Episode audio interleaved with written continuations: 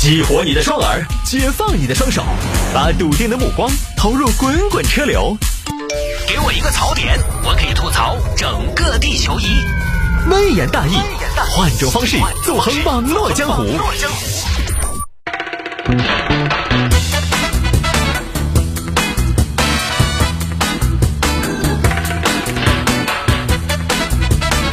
来吧，欢迎各位继续回到今天的微言大义。有听众朋友说，摆这个女子刚入职就和老板恋爱被骗十八万，这个就不是入职了，这个是入坑。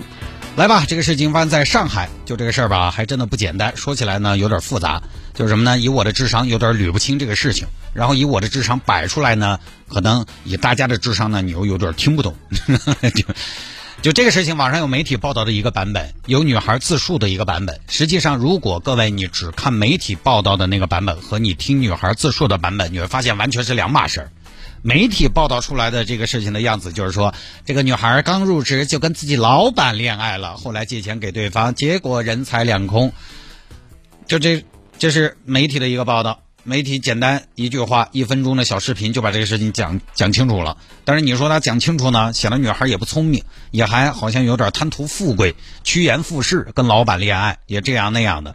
但是实际上，这个女娃自述的版本其实不是这样的。我在整合了很多资料之后，给大家还原一下这件事情呢。我还恰恰不怎么信媒体说的，媒体他说的语言不详，里边按媒体报道出来的来看，你会发现里边很多人说不通，就大家也有很多疑问。女娃娃那边明显说的清楚些，就说是一个小周，他呢是二零二零年投了简历，那边公司因为疫情的原因呢，所以就整的线上的一个面试，没有到公司，也没有跟人面对面，当时是所谓的老总面试的。你好，我是那个公司的火箭人陆文天。哦，陆总好，周小姐，我看你这边条件非常不错。而且你所期望的那一个薪资待遇，我们这边是可以给到你的。我们也觉得双方都还比较的，就是比较 partner，所以 congratulations，正式加入我们 team。啊，真的吗？当然是真的，really。哦，谢谢陆总。哎，不要叫我陆总，叫我小陆就好了。为什么要叫小陆啊，陆总？因为我自己也是希望时刻警惕自己膨胀，永远要有有一个行业后来者、行业晚辈的这样的心态来面对每一天，every day。哎呦，陆总站位确实高，呃，敢问陆总是哪里人呢？一听我这个口音，你就知道我是非常正宗的一个，就是说怎么讲，北京人吧？哦，好，老北京啊，对，我是老北京。当时面试通过了，后来这个所谓的陆总呢就开始追求小周，小时当小周当时可没答应啊，这什么破公司还没入职，这是先要入洞房吗？不合理的。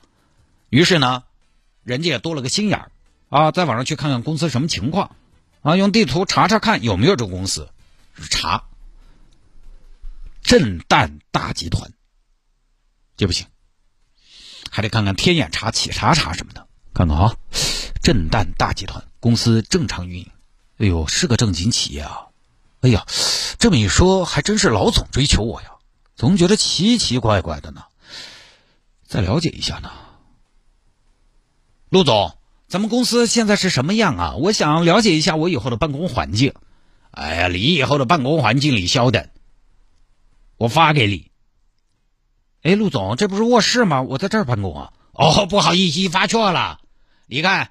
哎，这就是我们的公司。你看，同志们多努力，就等你了。哦，还真是啊，正规企业啊。后来呢，在对方的攻势下，慢慢慢慢的，小周就答应了。这个年轻人恋爱也很正常嘛，各位，你坦白说，啊，对方有意要骗小周，他肯定把自己包装的金光灿灿的、光鲜亮丽的，可能不光是一个公司的老总，年少有为，说不定还意气风发。当时其实小周还是很谨慎的，要查这个陆某的征信，但是呢，征信只能本人查。于是小周想了办法，通过身份证号去查一下信息，毕竟那都是情侣了，对吧？亲爱的，我们在一起了，你看能不能用身份证给我用一下？干什么用？要开黄吗？不是，我有用啊。哎，亲爱的，你不要以为我不知道，信不过我，信不信？这样，我让我的助理把身份证给你。好的，好的。结果这边给的是个假身份证，假身份证没查到。这是去年四月份要过一次身份证没查到。去年七月原计划两个人要出去玩，小周当时又问对方要了身份证。陆哥，把你身份证给我嘛？哎呀，亲爱的，你你到底是什么意思啊？例行检查吗？你是中央巡视组吗？不是我买车票的吗？要实名制啊！哦哦哦哦，这这样啊？那买车票，哎呀，那那买车票我来吗？怎么能花你的钱呢？买车票我来买就是了吗？哎呦，警惕是挺高啊！没事儿，等到时候进火车站，没有身份证进不去。进火车站都得刷身份证，哼，到时候我就知道了。结果呢，那次又没去成。哎哎呀，这一期南京机行我看是要取消了呀？怎么了？因为现在南京疫情嘛，你到时候过去又要隔离，隔离回来又要隔离，隔隔离离，我看就不如不去了吧。哎，老公，你说的也是，那算了吧。阴差阳错又没去成，自然也就没有看到身份证。你像骗子，他给你把他那套东西呢，都管得比较。比较巴西，这中间既然都是恋人了，于是呢，慢慢跟对方有点经济往来了。这期间啊，陆某还把小周安排到外地去。爱爱，最近我们公司呢要在西安那边落地，你过去执行一下，帮我帮我把把关，看一看，look look。我不去，人家家里的美人都是金屋藏娇，怎么做你的美人就发配边疆嘛？哎呀，我都说了嘛？我们这个店以后就是夫妻店，我的就是你的，就是要自己人我才放心吗？而且之前我们在 face to face 的时候，我有没有跟你 talk 过会去外地的吗？哎，总经理放心呐，我们都是我们都是 family 吗？你还有什么信不过的吗？我们真的是一家人了吗？当然是，of course。你都住在我的家里了，我们同进同出，有多少的 woman 向往这样的生活？This life is beautiful life。我对你不好吗？就这，我们还不是 family 吗？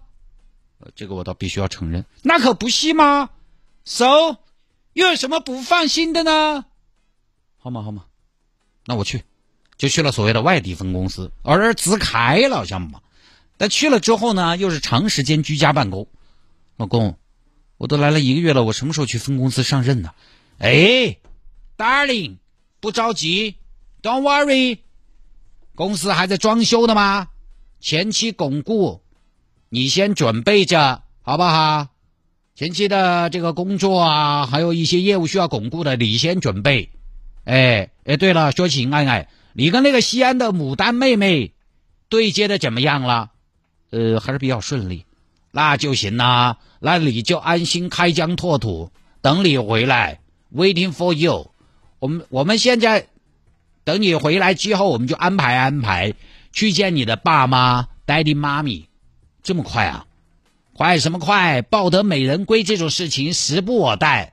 后来呢，就说到社保的事情。我在你那儿上班，我你肯定要给我买社保噻。男方一拖再拖。老公，你什么时候给我上社保？上社保？对呀，我是你的员工，你不给我买社保吗？你是我的员工，我不许你这么说自己。我明明就是你的老公，你是我的员工，你这个话我不爱听。那我也是你员工啊，你总要给我买社保啊，老公。要什么社保？社保不如公保，什么意思？什么叫公保？就是。社会保护你不如老公保护你，公保。哎，老公，谐音梗去死吧！反正社保你得给我买啊。行啊，我知道，我给你买嘛，没关系啊，多少钱嘛，跟你下下水呀。中间拖了很久也没办。今年八月份，男方还提出说国庆回家见父母，女方的爸妈表示，呃，先到我们屋头来，见过了之后你要到他们屋头去。后来男方没去，女方生气了。Why？你 Why 不来？不如我的妹，就过分了。今天你为什么不来？我不是不方便吗？有什么不方便的？我老婆，你跟我在一起有几个月的时间，你不知道我吗？我有点社恐，社恐。你个老板，你社恐，你不去我家看我爸妈，我跟你说，我也不会去你家看你父母。那行嘛，不看就算了，拉倒啊。好，到这儿呢，女孩觉得有点不对劲了，觉得啥子呢？觉得根本不是像谈婚论嫁的样子，一直这么坚持到去年十二月份才发现问题，报警了。最后一查，这个男的一直在外面以此为名诈骗。陆某开过公司吗？开过，但在二零一九年就倒闭破产了。为什么要派小周去所谓的外地公司呢？因为当时陆某交往了四年的女友。要到上海来相聚，这儿陆某怕事情败露，就把小周支开了。前前后后，陆某骗了小周十八万，前前后后借的钱，啊，都是说的，到时候发工资归还。但是小周从始至终，从陆某这儿一分钱的工资都没有领到过。目前，陆某已经被刑事拘留了，就这么个事情。所以这个事情啊，各位你发现没有？你要仔细捋，它里面有很多细节。真的不像媒体报道出来的。我给大家看看媒体怎么写的啊！一一些媒体写的是，就是因为除了第一个发出这个新闻的媒体之外，其他多半都是转发、复制、粘贴，所以大多数的媒体是这么报道的。近日，上海周小姐在网上求职没几天，就接到了某公司负责人陆某来电，不仅告知其已通过选拔，二人更是在聊天中渐生情愫，并成了恋人。二零二一年四月初，周小姐来到上海办妥了相关入职手续，两人开始双宿双栖的生活。就在周小姐还沉浸在爱情中时，陆某开始向她借钱。不久后，又以开设分公司为由，将周小姐打发到外地。之后，陆某多次开口借钱，并承诺通过公司归还。可近八个月的时间里，周小姐未领到一分钱的工资。周小姐渐渐起疑，悄悄反户，发现公司压根儿不存在，这才醒悟自己被骗了，赶紧报案。各位，你看媒体写的这个版本后面没什么问题，但是前面你这个省了太多太多的细节，你会显得什么？会显得周小姐特别爱钱，然后很快就跟这个陆某恋爱了，目的性特别强，恋爱的同时还无脑，就给人的感觉是一入职就确定关系了，就就就给人一种非常不好的感觉。但你再看看细节，你发现不是那么回事，人家小周的警惕性是有的，动手能力也是强的。天眼查这些查征信这些办法也是想了的，不是什么傻白甜。人家一开始我看了网上很多网友表述的啊，其实拒绝了几个月的，对方也是花了差不多四五个月才追到周女士的，周女士才接受对方的。然后半年多之后，骗子才开始借钱，也没说一开始就在借钱，这个时间也是很重要的。我在节目头也表达过，两个人在一起，首先。不要乱借钱，但是我经常说一个前提，刚在一起，他在这儿半年多之后，实际上很多朋友出于对对方的一种信任，大家在一起也有那么长的时间了，对不对？可能现在很多朋友因为他节奏相对比较快，换也换得勤，他可能觉得半年多，哎呀，老夫老妻了，也信得过，我就开始借钱。这个跟刚恋爱借钱是两码事，两个人在一起的时间他有点长，他会觉得熟悉了。他防备心就降下来了，这个很正常。而且周女士还想了各种办法去核实公司的情况，去身份证查。那无奈是什么呢？就是确实可能，如果说周女士做的不好，就是还不够坚决，有点阻力，他就放弃了。而且这个嫌疑人他也确实办过公司，有那些东西，懂那些规矩，平时说话摆条呢，可能也都不太容易有太多破绽。所以周女士算是足够谨慎，但是问题骗子他够高明啊。很多网友说：“哈哈哈，你还不想找老板的钱才能落得如此下场？我拜托各位，一个单身女孩有个所谓的条件不错的男士来追求，四五月时间，那人家在一起是不是合情合理啊？对不对？咱不说非得有要嫁有钱人，但是，但是有就现在有个条件挺好的这么一个人来追求一个女孩子，那是在一起不是挺合情合理的吗？你说小周这边在这件事情中还有什么需要做的？”他也查了公司的信息，也查了地图，对方又把公司业务说得清清楚楚。唯一呢有个 bug，小周没有去过公司，这个确实不太应该。对方总说公司在装修，家庭办公，公司装修一年八年，他可能有更多的细节我们也不清楚。那个女娃娃也没说清楚，但是无论如何，公司装修一年，啥子公司啊？装修公司说装修一年，说公司就装修家庭办公。每次小周一怀疑，对方就把以前公司的公章啊、材料啊拿出来，甚至还把公司的团建视频发出来。咦，安安，你看，咱们这一个团队是不是一个朝气蓬勃的团队啊？等公司装修好了，我们一起把这个夫妻店做大做强啊，就打消顾虑。所以呢，这个事我觉得也是媒体也算同哈，但我还是想说，新闻报道的导向有一定的问题。入职就马上在一起，和追求了四五月才在一起，它是有很大区别的。为什么不说清楚？为什么是女子刚入职就和老板谈恋爱？我觉得这样的描述对受害者来说不公平、不友善，忽略了事情的焦点。